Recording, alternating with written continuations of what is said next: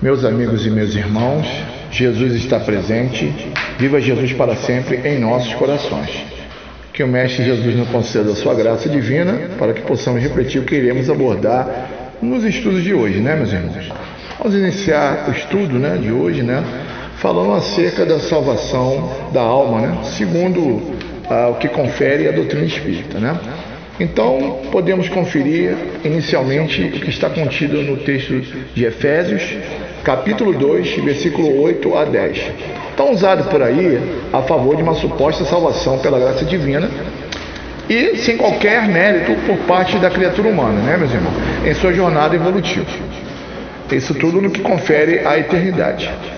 Então vejamos, Efésios 2, versículo 8 a 10. Porque pela graça sois salvo por meio da fé, ou mediante a fé, isso não vem de vós, dom de Deus, não vem das obras, para que ninguém se glorie, né?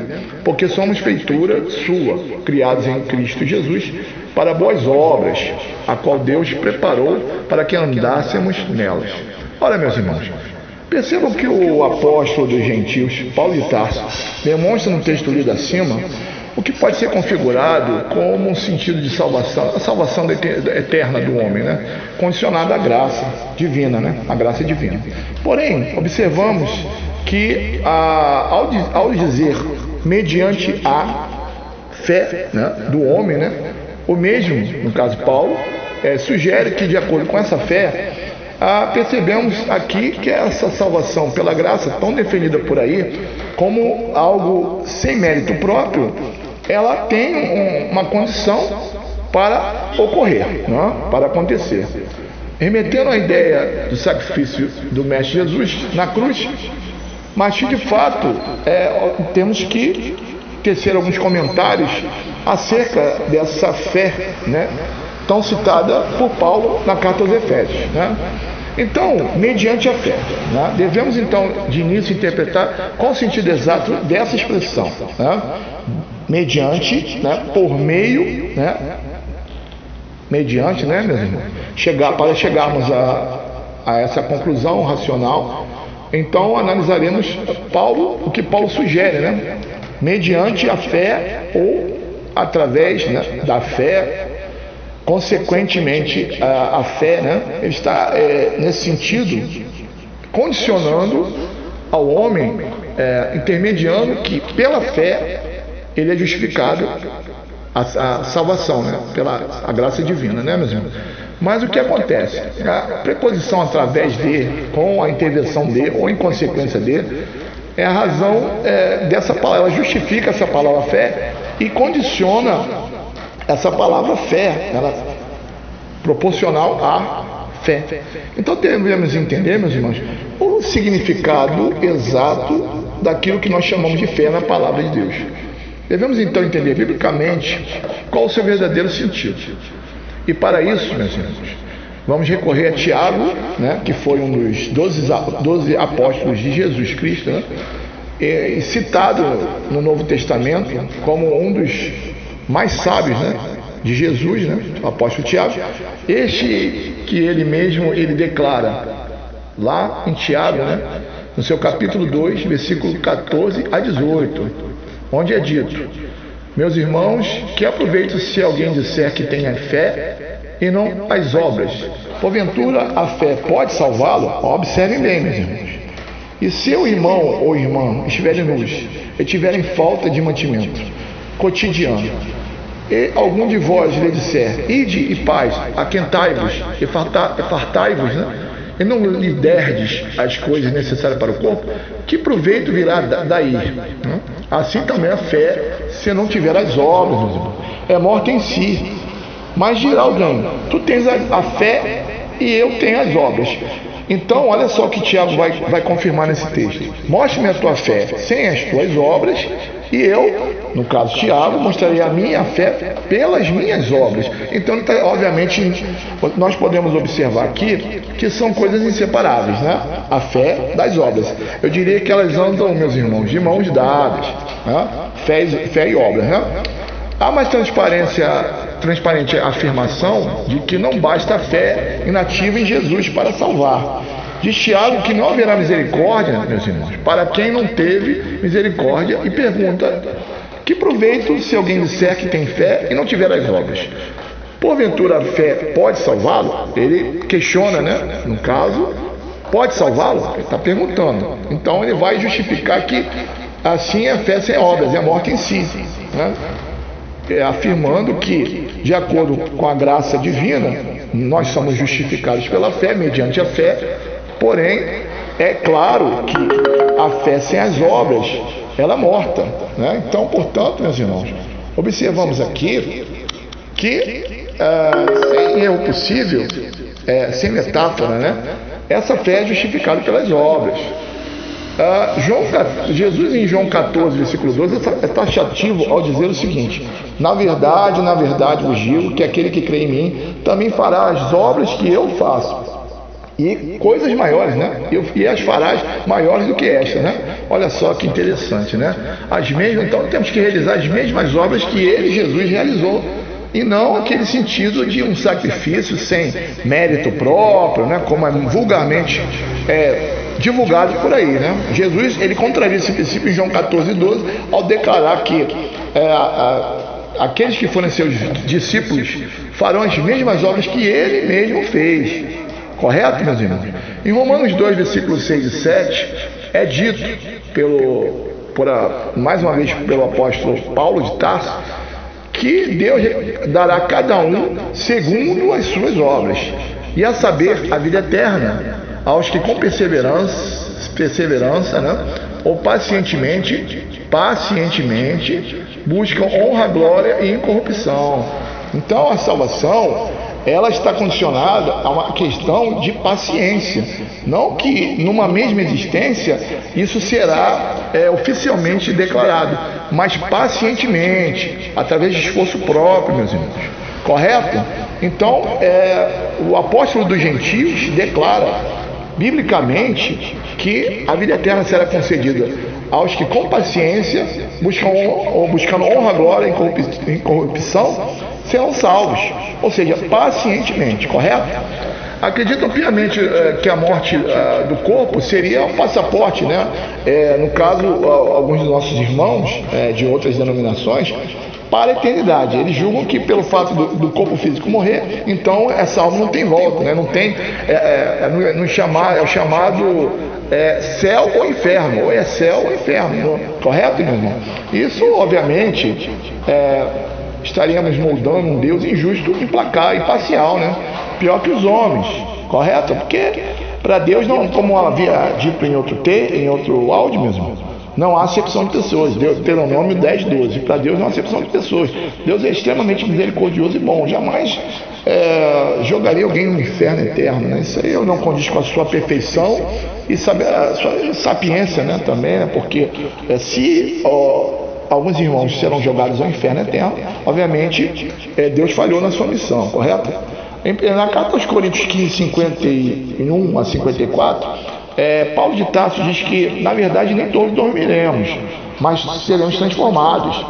Então ele diz: convém que o que é corruptível se revista da incorruptibilidade. E conclui o apóstolo dos gentios novamente. E quando isso que é corruptível se revestir na incorruptibilidade, o que é mortal da imortalidade, então aí sim, meu irmão, tragada será a morte na vitória. Por quê? Ele está condicionando, aí é uma condição, né? Que você primeiro tem que se tornar de um ser corruptível, se tornar um ser incorruptível, e dessa forma, se tornando incorruptível, aquilo, aí finalmente, o que é mortal se revestirá da imortalidade. Então você terá, aí podemos entender que teremos essa vida eterna. É Paulo, é, Paulo é, na verdade, quer dizer que quando, é, quando, esse quando aí está no sentido futuro, futuro, futura regeneração da alma, né? O homem perfeito moralmente, é, quando ele obtiver a perfeição relativa, então se cumprirá o que está determinado. O ser mortal se reveste da imortalidade, pois ele mesmo afirma que carne e sangue não pode herdar o reino de Deus, e tampouco a corrupção a incorrupção. Todos seremos transformados, confirma mais uma vez a não existência das penas eternas, sendo o juízo baseado segundo as nossas próprias obras, como já foi explicado, né, meus irmãos? Ah, é interessante que nas epístolas de Paulo existem pontos difíceis de entender, é, como assegura 2 Pedro 3,16. definem as interpretações distorcidas ao pé da letra, meus irmãos, é, pequenos textos contidos em suas epístolas, e isso pode se dar igualmente ao trecho estudo acima, né? quando os teólogos do absurdo afirmam que os mortos irão ressuscitar incorruptíveis. É um sentido de uma transformação é, automática, né, meus irmãos? É que, que haverá uma transformação depois da morte através da ressurreição que eles acreditam, né? E isso não pode ser tomado ao pé da letra. O próprio apóstolo Pedro, como havia dito anteriormente, na 2 Pedro 3,16, assegura isso, correto? É, então, meus irmãos, o que é, quando Paulo afirma convém é que é, isso não se dará da água para o vinho, obviamente. A palavra semear espeirou, espeirou né, nesse sentido de nascer, surgir, é usada por Paulo, semeia-se em corrupção e ressuscita em incorrupção, semeia-se em vileza e ressuscitado em glória, semeia-se em fraqueza e ressuscitado em poder, semeia-se no corpo animal, olha só, meu, ressuscitado em corpo espiritual. Então, se há um corpo animal, há um corpo espiritual. O próprio Paulo assegura isso, correto, irmão? Então é assim, olha só, vamos lá, né? Os teólogos eh, tentam afirmar que os bodes serão separados das ovelhas, porém esqueceram de interpretar o sentido real da separação, visto que os mansos herdarão a terra no fim dos tempos, como eu citei em áudio anterior, o Salmo 37, versículo 7 e 11, e Mateus 5, no versículo 5. É, então, o que acontece é que a verdade, não só na reencarnação, nós observamos essa condição nessa situação, mas também é que os teólogos, esses teólogos se equivocaram, pois os mansos, como eles mesmos citam em suas explicações de manobra teológica, deveriam ser separados dos ímpios, e estes, por sua vez, teriam que ir ao chamado inferno. Né? É, Jesus, ele afirma em Mateus 18, 12, 13, contraria esse princípio, né? porque ele diz que se é, a questão das ovelhas, né? que ele, se uma ovelha deixar o rebanho e deixar, no caso de 100 ovelhas, 99 e uma se desgarra, Jesus vai atrás daquela ovelha, porque essa é vontade de Deus, que nenhuma se perca. Então, obviamente, Jesus confirma, contraria esse princípio absurdo, né, de que uns serão separados do outro, uns serão é, contidos no fogo eterno e outros para a felicidade eterna. Obviamente, não condiz com a, com a perfeição divina. Né? Correto? João 10, versículo 9, Jesus diz: Eu sou a porta, se alguém entrar por mim, salvar-se-á. Então, como entender essa salvação? Que tudo que ele ensinou é o caminho da, da salvação.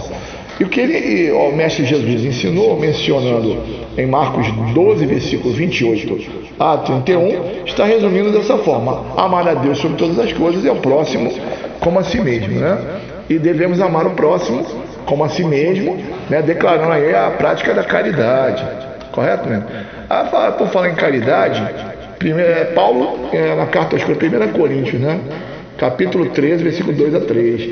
Ele afirma né, que da benevolência, a fé e a caridade, olha só, meus irmãos, ele até abon, a, deixa para trás a fé e abraça a ideia de caridade, olha só. Né? 1 Coríntios 13, versículo 2 a 3, dizendo que a caridade é a maior virtude do homem. Né? É, sem amor, sem caridade, não somos nada. Né? Abandonando a ideia de fé pela fé né? e benevolência. Caridade é a maior virtude do homem, confirmando que é, aquilo que o Espiritismo julga, né? que fora da caridade não há salvação. Olha só, veja bem, fora da caridade não há salvação. Mas a caridade, meus irmãos, ela é paciente, ela é prestativa, não é invejosa, não se ostenta, não se enche de, de orgulho, viu? Então, é, confirmando, é, portanto, podemos afirmar que essas sábias palavras de Paulo bem se aplica, a, como foi dito anteriormente, a máxima da doutrina espírita que é fora da caridade não há salvação. Em Atos 16, 30 a 31, Paulo e Silas são questionados sobre o que era necessário para a salvação. A resposta: crer no Senhor Jesus e será salvo. Tu e tua casa. Exato. Exato. Se acreditarmos em Jesus, faremos o que ele disse em João 14, 12. Né? As mesmas obras. E, portanto, é óbvio que é, isso é, é declarado como sendo uma forma de expressar o amor, né? a caridade. A caridade, é, é, Jesus é caridade em pessoa. Nós todos, todos nós sabemos que é, é, é, fica em evidência isso, né, meus irmãos? Então, assim, a questão das ovelhas, né? Lá em João 18, versículo 9, está bem claro que se Jesus vai atrás daquela que se desgarrou, então obviamente não temos que acreditar em penas eternas, uma vez que né, todos seremos salvos, mas cada um ao seu tempo, né? Correto? É, então, o, o, é interessante é que a Bíblia, né, ela refere-se muito à questão da perfeição da alma, o aperfeiçoamento moral e intelectual, né? Lá em Mateus 5, versículo 48, é dito: Portanto, sejam perfeitos como perfeito é o Pai de vocês. Olha só. Né? Então, sede perfeito como perfeito é o vosso Pai. Há um sentido de aperfeiçoamento moral, do aperfeiçoamento moral e intelectual, a que todos somos submetidos, meus irmãos. É, então, é, concluindo, uh, veja bem, Hebreus capítulo 12, versículo 14, está é, é, tá bem claro, né? Chegai à santificação, sem o qual nunca veremos o Senhor. A perfeição e santificação da criatura humana, meus irmãos, não seria alcançada em uma única existência física, né? É, porque se a ideia de que devemos chegar à santificação para alcançarmos a Deus, essa santificação de forma alguma pode ser entendida em uma única existência terrena. É necessário várias reencarnações para que o espírito possa se moldar nesse processo de amadurecimento é, evolutivo. Né? Então a reencarnação se faz necessária para a evolução moral e intelectual do homem. Né? É, nós chamamos isso de Dharma, né? no sânscrito, né? ou meta. Dharma ou meta, é o objetivo de todos nós. Ah, o espiriador transpírita amarra muito bem a ideia da perfeição moral e intelectual. Mas isso é óbvio que vai sendo aos poucos. Você não vai exigir que uma criança de primeira série pule para a faculdade e dá água para o vinho, né, meus irmãos? É preciso galgar para poder alcançar aquele nível, né? Outra passagem que é bem confirma é, esse aperfeiçoamento humano, né, se aplica em, na carta aos Efésios, capítulo 4, versículo 13, onde é dito: Até que todos cheguemos à unidade da fé e o pleno conhecimento do Filho de Deus, ao estado de pessoa madura, à medida da estatura da, é, da, plenitude de Cristo, a varão perfeito, a homem perfeito. Esse varão aí seria homem, né, meu irmão? Varão também, obviamente, fala de a Bíblia está bem clara nesse texto de Efésios, a perfeição, que devemos chegar à estatura de Jesus, a homem perfeito. É claro que muitos vão achar absurdo, porém, é, é, Jesus é uma espécie de espelho para nós. Não é que nós não podemos julgar que Jesus perdão da, da expressão, meu, não é uma espécie de super-homem que veio resgatar, é, resgatar a humanidade do terrível Lex Luthor, né? Então, que nós, como se nós fôssemos vítimas aqui na Terra, não, o mundo, a Terra tem um propósito, ninguém está aqui por acaso, né? Há um propósito, é um mundo de prova e expiação, onde cada um de nós estamos na luta aí pra, na, na nossa jornada evolutiva.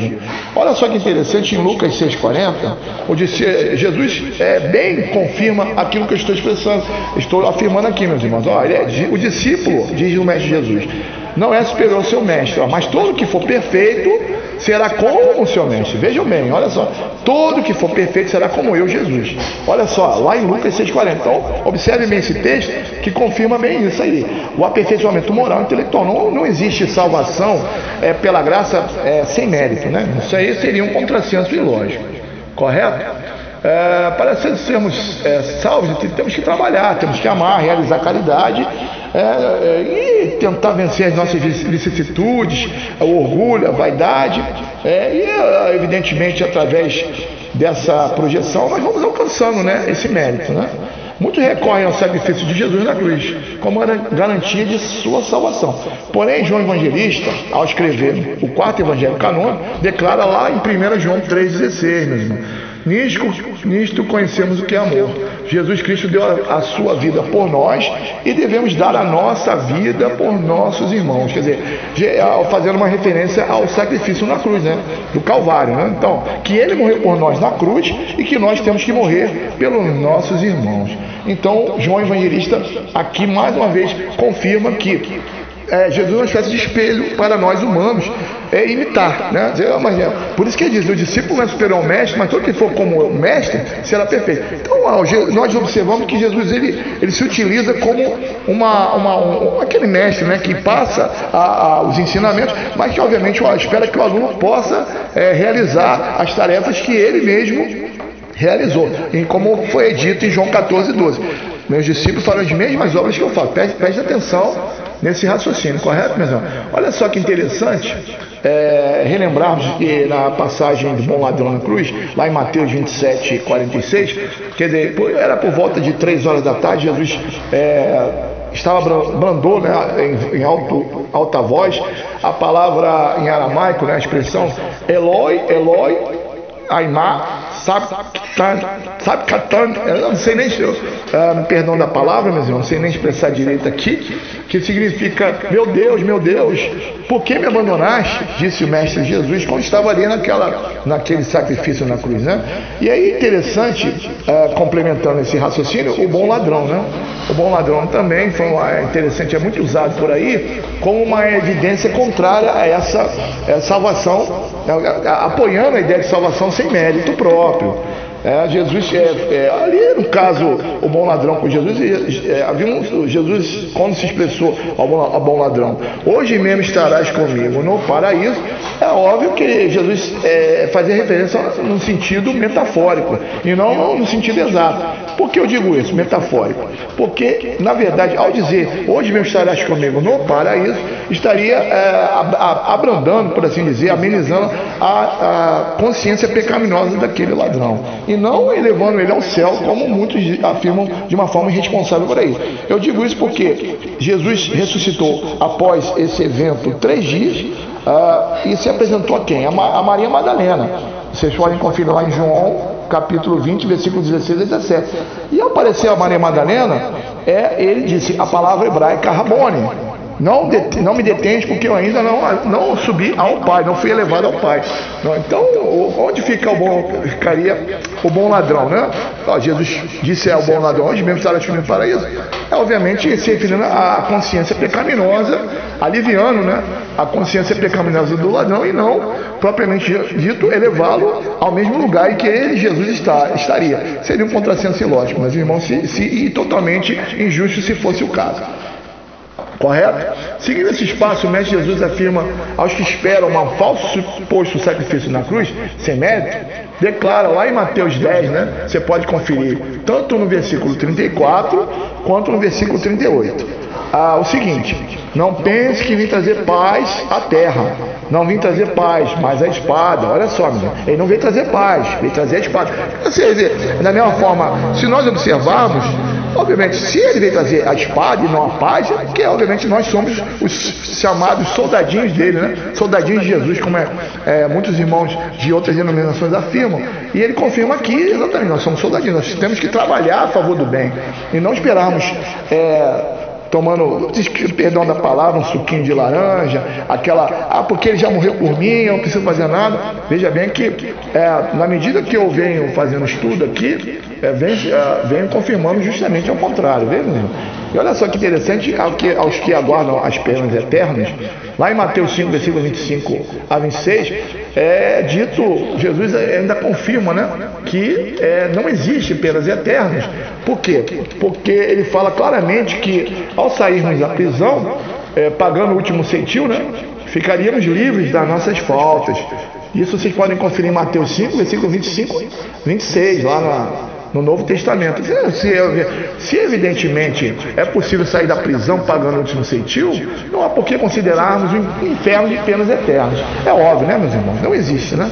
Não, não, há, não é, Deus é misericordioso e bom, jamais vai condenar alguém ao inferno eterno. Isso é um contrassenso. É porque realmente usam esses argumentos para fugir da lógica da reencarnação, que é uma coisa mais racional de, de ser colocada. Né? O Espiritismo, que é, é, na verdade, é a doutrina que matou o materialismo, viu, irmão? Matou a morte, matou, no caso, a questão das penas eternas, como nos ensina, né, que não existe nem céu nem inferno. Quer dizer, nos ensina de onde viemos, para onde iremos, né?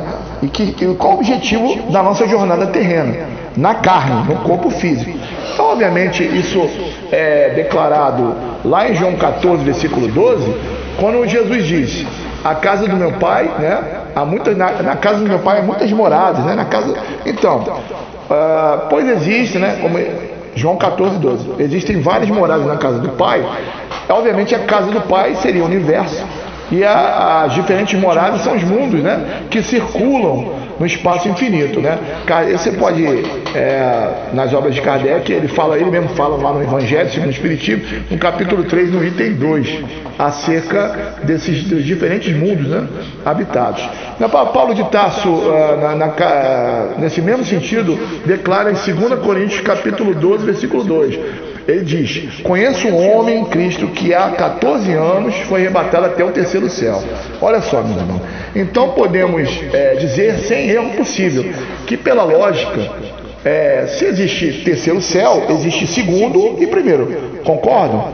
Óbvio. Então vamos definir o primeiro céu é, como plano múltiplo, nirvana, quer dizer, a morada dos espíritos puros. É, teríamos que estudar a escala espírita de um livro é, contido em um livro dos espíritos de Allan Kardec. Né? A escala espírita, vão ver que existe uma hierarquia espiritual.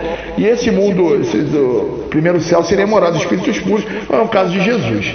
O plano mental, que é o plano é, intermediário, é a morada dos espíritos superiores, né? aquele plano intermediário.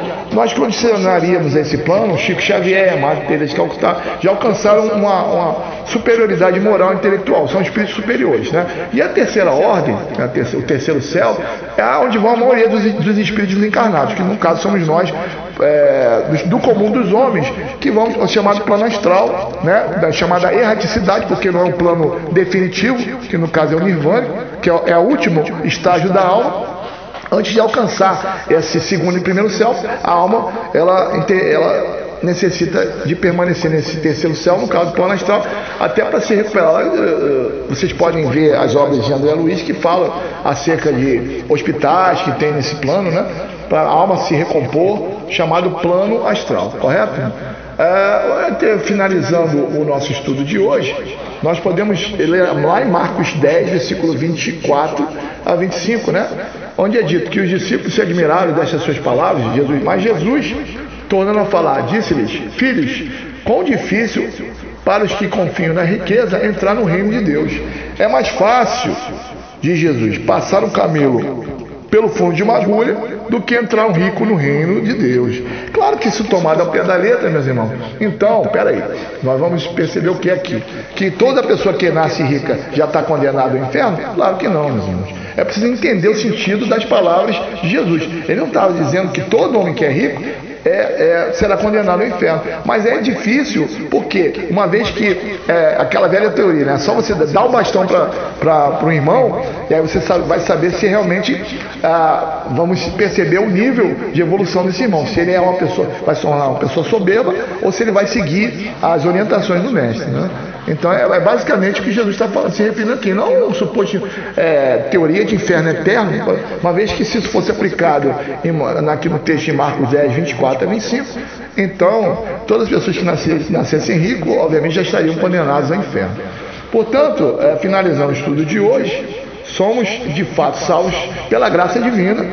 Não, quer dizer, uh, Efésios é, no capítulo 2 não está errado, na pessoa de Jesus, na qual temos que ser obedientes ao Mestre, seguir o seu Evangelho, realizando as obras, as mesmas obras que ele, Jesus, realizou, fez, né? João 14, 12, né? É, e, uh, Tiago define é, claramente que essa fé, sem as obras, ela é morta, não tem, não, elas andam de mãos dadas, viu, meus irmãos? Não tem como separar uma da outra, né? Então, aí, a partir disso, nós iremos é, na nossa jornada de evolução até chegarmos a, a espíritos puros, né? perfeitos, né? e isso, obviamente, não se dará ah, em uma só existência, a não ser que eh, esse espírito possa ser moldado pelo processo em si da, da, da reencarnação, correto? Então, pela lei sagrada da reencarnação, a alma vai se renovando, vai sendo colocada ah, através do karma, de acordo com seu mérito é, nas futuras existências até alcançar esse nível a qual a Bíblia se refere. Quero agradecer a todos os irmãos. Jesus, é, quero agradecer ao Mestre Jesus por essa oportunidade de hoje. É, aí que Jesus possa ah, nos abençoar e nos conceder sempre o seu amor. E muito obrigado aos irmãos. Fiquem com Deus e sigam sempre o exemplo do Mestre, né? Quem segue Jesus não perde o seu tempo.